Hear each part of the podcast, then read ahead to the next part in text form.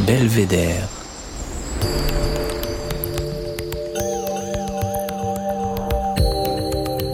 Le podcast du département de l'Isère.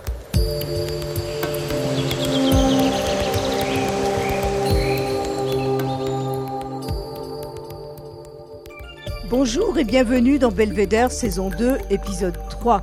Ce podcast est produit par le département de l'Isère et nous plongeons dans l'intimité de personnes ordinaires au parcours atypique.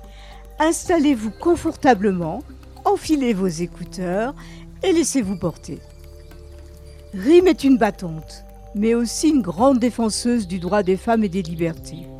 En 2014, cette jeune fille de 14 ans fuit la Syrie avec sa sœur et ses parents.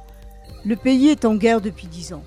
Elle est hébergée à Grenoble dans une famille d'accueil, apprend le français à l'école se confronte au regard des autres souvent empreints de préjugés.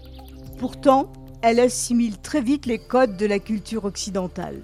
Son histoire nous démontre que les libertés ne sont jamais acquises durablement. Les démocraties, elles aussi, sont menacées. Entre 2020 et 2021, elle s'engage pendant six mois dans un service civique au département. Mission accompagner les usagers dans l'accès à leurs droits.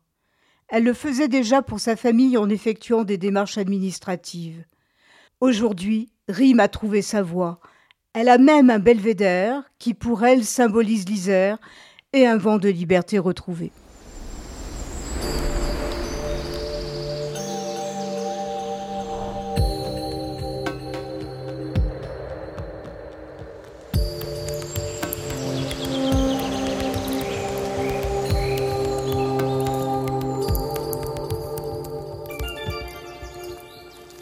Je m'appelle Rim, euh, j'ai 21 je suis à Sciences Po Grenoble et je suis arrivée en France en 2014, donc quand j'avais 14 ans. J'ai appris le français ici, en France, dans un dans une école, dans, dans le collège-lycée auquel euh, euh, auquel je me suis inscrite. Et mais, mais, sinon, le français c'était quand même assez dur à apprendre au début. Et là, jusqu'à maintenant, j'ai un peu de problème euh, dans tout ce qui concerne la rédaction très académique. Ça peut être un tout petit peu difficile pour moi. Après, euh, sinon, euh, sinon, sinon je suis très contente d'avoir appris cette langue et je me sens un peu fière que je, le parle et tout. Alors, j'étais au, au collège-lycée, j'ai appris le français depuis mon arrivée jusqu'à la classe de premier. Euh, j'ai passé mon bac de français en 2019-2020. Et euh, c'était un bac général ES. E c'était aussi bac international euh, en anglais, OIB, qui était au lycée international et tout. Et, et j'ai eu mention assez bien finalement parce que j'ai pas trop révisé sur le sur tout ce qui concerne le maths et tout. J'aime pas le maths. J'aime pas les maths et l'espagnol aussi. Euh, j'ai pas révisé trop non plus. Après, j'ai fait le bac, euh, le LV2 euh, en arabe. Le LV1, c'était l'anglais et j'ai eu des, des, très bonnes notes à l'oral et en, en, littérature. Par contre, j'ai eu une mauvaise note. j'ai eu, une note pas très bien dans l'histoire géo en anglais parce qu'on avait histoire géo et littérature en anglais.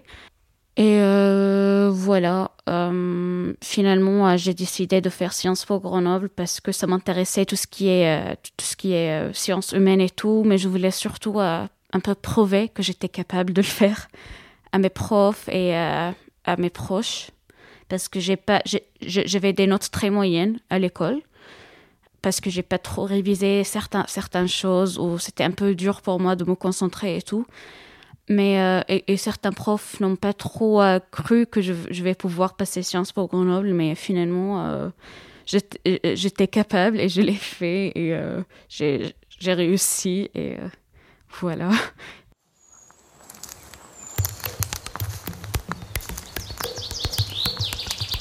Cette année 2020-2021, de septembre 2020 jusqu'à février 2021, j'ai effectué un service civique C'était pendant ma deuxième année de Sciences Po.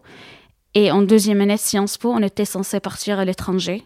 Mais euh, à cause de Covid et tout, on ne pouvait pas.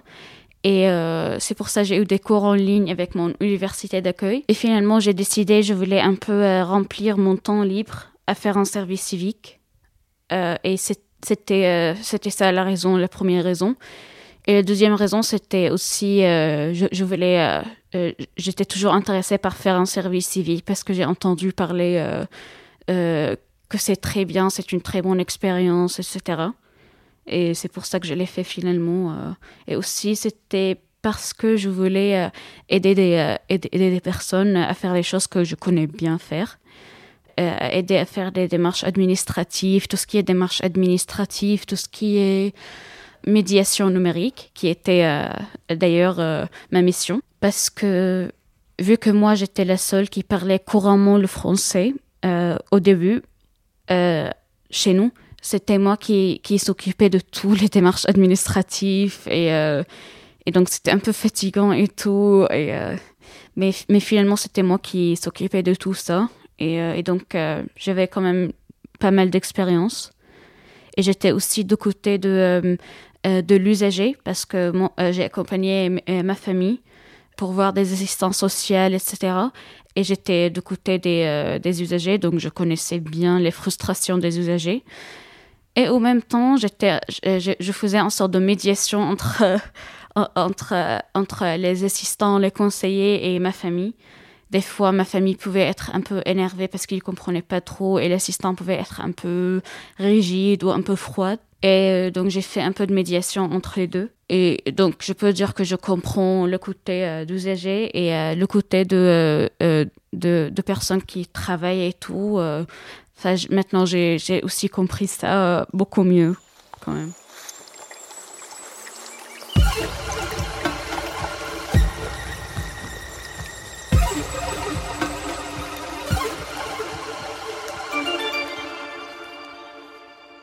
Aider les usagers, pour moi, c'est euh, très important parce que, euh, parce que j'étais de leur côté à un moment donné. Je, euh, je savais comment je voulais être aidée et je voulais être respectée aussi comme personne. Et donc, les usagers, aider les usagers à, faire leur démarche, c'est très important parce que ça leur permet d'avoir accès à leurs droits, à, des droits qu'ils savaient même pas peut-être qu'ils en avaient droit. Et après, euh, et, après aussi, je voulais euh, essayer de comprendre mieux euh, les frustrations de tout le monde, de voir que j'étais pas la seule aussi, d'ailleurs. Et, euh, et, après, vu que je viens de la Syrie, je comprends quand même l'expérience d'un étranger ou de quelqu'un qui connaît rien dans l'administration ou la bureaucratie française. Et, euh, et ça, c'était euh, très, euh, très difficile personnellement de naviguer tout ça. Et donc, je voulais rendre cette expérience plus facile à des usagers et, contribuer au moins un, peu. Finalement, le, sens pour ça, pour faire ça, c'est vraiment d'améliorer l'expérience des gens, de, de, de leur, de leur permettre d'avoir accès à leurs droits. Et et d'avoir une expérience qui sera pas mauvaise, qui sera pas difficile dans, euh, à, naviguer euh, la bureaucratie euh, française parce que même pour les Français c'est très difficile aussi des fois. Et voilà, c'était ça en fait.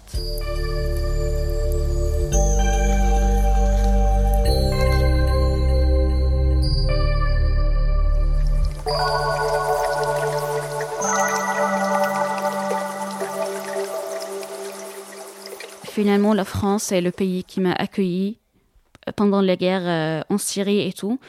Et si je vais le comparer avec la Syrie, je préfère euh, ici mille fois. Alors, alors que je sais qu'il y a pas mal de problèmes ici en France pour tout le monde, mais mais moi, vu que j'étais accueillie ici, je vais toujours être reconnaissante. Ce sera dur pour moi de vraiment ne pas aimer le pays qui m'a qui m'a accueilli, euh, et qui m'a permis de, mieux vivre et qui m'a donné accès à plus de droits. Mais finalement, en même temps, euh, être ici, ça m'a permis de, de, vraiment grandir en tant que personne, en tant que femme. j'étais adolescente quand je suis arrivée ici et c'était un peu dur pour moi de m'adapter, de m'ajuster. C'était pas parce que j'étais réfugiée, parce que j'étais dans un lycée international quand même, il y avait pas mal d'étrangers, mais c'était parce que dès que j'étais petite, j'avais, j'étais soit trop timide, soit je savais, je savais pas trop comment communiquer avec les autres personnes. Et, euh, j'avais euh, un peu euh, d'inquiétude par rapport à, la socialisation et tout ça. Enfin, mot, socialiser, être sociable, parler avec les gens, en fait. J'avais des problèmes avec ça. Et donc ça, ça a contribué. Déjà, j'étais un peu mal à l'aise avec le fait que je sois la seule réfugiée. Et aussi un peu... Au début, c'était pas le cas, mais petit à petit, j'avais l'impression que, que, j'étais un peu, comment dire un peu un étranger, mais pas juste dans le sens que je viens d'un autre pays, mais je, me suis vraiment sentie comme une étrangère, euh, comme une étrangère entre tous les euh, adolescents. Ils étaient euh, différents que moi, j'ai senti qu'ils étaient différents que moi. Et maintenant, je comprends quand même qu'ils viennent des, familles très, très, très aisées, finalement. je peux les on peut les considérer comme les gens très privilégiés quand même il y avait quand même pas mal de bourgeois dans, mon lycée. euh, mais, euh, mais en vrai, euh, finalement, euh, toutes ces expériences-là, le fait que j'ai rencontré pas mal de personnes et tout, finalement, ça m'a permis de grandir. déjà, j'ai grandi sans, trop de confiance avec les personnes. j'ai grandi sans vraiment aimer beaucoup de personnes autour de moi. Mais franchement, après le service civique, j'ai rencontré des autres personnes différentes. J'étais bien accompagnée aussi par des tuteurs, des tutrices. Et, euh, et finalement euh, je me suis rendu compte qu'il y a pas mal des, personnes qui sont vraiment, euh, comment dire, qui sont très bien à l'intérieur. Et même, je peux faire des, je peux bien communiquer avec d'autres personnes. Je n'ai pas, heureusement, je n'ai pas souffert euh, du racisme ou stigmatisation. Il y avait des tout petits incidents que moi je me souviens pas trop. Mais euh, sinon, euh, les gens, par rapport au fait que j'étais réfugiée et syrienne et tout, c'était une expérience positive parce qu'on a rencontré pas mal de personnes qui nous ont aidés beaucoup. Et par exemple, il y a, un couple, il y a un couple âgé qui nous, c'était le couple qui nous a accueillis euh, dès notre arrivée en France. Ils, ils, sont très, ils étaient très gentils avec nous, avec moi aussi, quand mes parents sont allés dans un foyer pour les réfugiés. Euh, moi, pour les demandeurs d'asile d'ailleurs, euh, moi, je suis restée chez eux pour que je puisse aller à l'école. Et c'était eux qui m'ont aidé, c'était eux qui m'ont inscrit à l'école parce qu'ils connaissaient les démarches et tout. Ils savaient que je parle anglais et donc ils m'ont dit, euh, euh, tu peux t'inscrire dans cette école peut-être si tu veux, tu peux passer l'examen et tout. Et, euh, et donc, euh, ça, c'est euh, ces personnes-là, c'est une expérience très précieuse pour moi. Et donc, finalement, même avec, avec le fait que j'étais entourée par toutes ces personnes-là, je, me sentais quand même mal à l'aise parce que déjà, déjà nos premières relations, c'était pas parce que euh, c'était pas parce qu'on voulait euh, connaître les gens et les gens voulaient nous connaître. C'était un peu parce qu'ils voulaient nous aider. Et moi, ça, ça m'a mis un peu mal à l'aise des fois. Mais après, là, je comprends. Euh, là, j'ai commencé à comprendre que c'est pas grave d'être aidé, que c'est même bien d'être aidé s'il y a des gens qui, veulent le faire en, respectant la personne. Parce que finalement, beaucoup de personnes nous ont aidés en respectant le fait qu'on soit des êtres humains et ils nous ont c'était pas euh, infantilisant en fait parce que pas mal des gens ils, veulent être des zéros alors que les personnes qui nous ont aidés c'était pas vraiment des gens qui voulaient être des zéros et après euh, après ils ont euh, parti quand ça ça devenu trop difficile ils comprenaient quand même que moi j'étais adolescente que j'avais beaucoup de problèmes et après petit à petit ça a devenu, euh, je peux dire, ça a devenu des relations beaucoup plus égales. Avant, c'était euh, réfugiés et personnes qui les a accueillis. Maintenant, je pense que c'est beaucoup, beaucoup, c'est égal les, les, relations, au moins selon moi. Et c'était vraiment euh, pendant et après les services civiques, même un tout petit peu avant. Mais c'était pendant les services civiques que j'ai que j'ai vraiment appris, que, que j'ai vraiment développé plus de confiance en soi, et j'ai commencé aussi de m'interroger sur, sur, sur la question de ma santé mentale et tout. Et sur ma propre identité, on peut, on peut dire. Et moi, j'ai toujours un peu galéré pour connaître que je suis. Autant que femme, autant que personne, autant que, que réfugiée, tout ça. C'était euh, autant qu'étudiante à Sciences Po. J'ai un peu, enfin, j'ai, toujours galéré. Jusqu'à maintenant, euh, j'essaye toujours de m'interroger et, connaître que, que qui je suis. Mais, euh, mais euh, là, voilà, cette expérience, c'était, euh, ça m'a permis vraiment d'ouvrir les yeux. Je ne sais pas si c'était parce que euh, j'ai grandi aussi. J'ai grandi, j'ai, euh, j'ai devenu plus grande, alors que quand j'étais adolescente, euh, il y avait beaucoup d'idées qui n'étaient pas encore matures dans, dans moi-même. Ou c'était vraiment parce que j'avais pas trop d'attentes, mais après, les tuteurs et tutrices étaient géniales avec nous. Et j'ai eu des, des bons collègues aussi, et je me suis bien entendue avec tout le monde et j'ai sorti un peu de la bulle de étudiants euh, très rigoureux à Sciences Po Grenoble qui parlent avec personne parce qu'ils ont trop occupé. Donc euh, quand j'ai sorti de cette bulle, euh, il y avait pas mal de gens qui voulaient créer des liens avec moi aussi, qui ont apprécié mon travail aussi. les tuteurs, tutrices, ils ont apprécié ce que j'avais fait pendant la mission. Et ça, ça c'était très précieux pour moi. Et ça m'a donné plus de confiance en moi. Ça m'a ça m'a permis de je pense que ça m'a permis de grandir plus et demander et savoir que c'est pas grave si je demande l'aide et si je vais aller vers les gens pour euh, leur poser des questions euh, pour mon parcours, pour, apprendre sur mon parcours.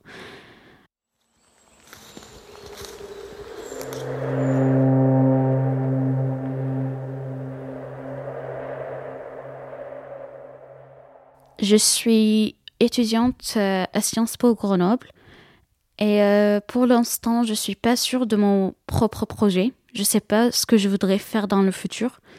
Mais ce que je sais, c'est que j'aimerais bien que ce soit quelque chose en lien avec euh, tout ce qui est culturel, tout ce qui est euh, artistique. Et sinon, j'aimerais bien faire quelque chose qui sera assez passionnant pour moi. Donc, pour l'instant, c'est trouver ma passion, on va dire.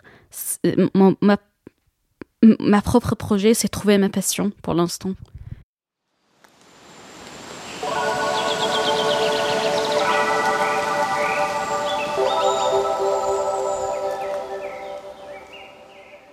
En Isère, il y a beaucoup de lieux qui, euh, qui m'attirent beaucoup. Euh, mais mais euh, donc, il y a tous les montagnes, les côtés, les côtés montagnes autour de Grenoble, par exemple. Ça, c'est, je trouve, ils sont très beaux. La nature là-bas, elle est très belle. Après, le chose qui m'attire le plus, je pense, ça sera quand on monte à la Bastille et il commence à faire un peu nuit et on peut, et on peut voir toute la ville euh, avec les lumières et tout ça. Ça, en fait, euh, ça, j'adore. J'adore, euh, j'adore voir la ville d'eau, en fait, d'une place élevée. Et quand, ça, et quand ça commence à pleuvoir aussi, ça aussi j'adore beaucoup quand il y a des, des éclairs et, et des nuages et tout. Et, quand c'est l'été, il y a des nuages et il commence à pleuvoir tout d'un coup et il y a, il y a l'orage et tout. Ça, ça aussi, je trouve ça ça c'est en fait euh, ça, ça, ça, fait un peu comment dire euh, euh, sans, sans que ce soit trop cliché ça fait battre mon cœur on va dire. Quand, quand je vois tout le ciel un peu noir et un peu noir et gris avec des éclairs très très beaux et avec beaucoup de vent quand c'est l'été en fait alors qu'avant il faisait très chaud et tout d'un coup c'est l'orage et tout ça en fait ça c'est ça c'est le chose qui que j'adore le plus, le sentiment ou le temps ou le moment que j'adore le plus. Après, pour le lieu, c'est tout Grenoble quand il fait noir et quand je, je, le vois d'un euh, endroit élevé. Belvédère, épisode 3, saison 2, avec Rime, c'est terminé pour aujourd'hui. Merci de votre écoute. Belvédère est un podcast produit par le département de l'Isère. Propos recueillis par Annick Berlioz, réalisation Émilie Vadel de Scadienco. Musique de Denis Morin, Vague Imaginaire. Vous avez aimé? Laissez-nous un commentaire et 5 étoiles sur Apple Podcast et retrouvez tous les épisodes et tous nos rendez-vous sur isère.fr.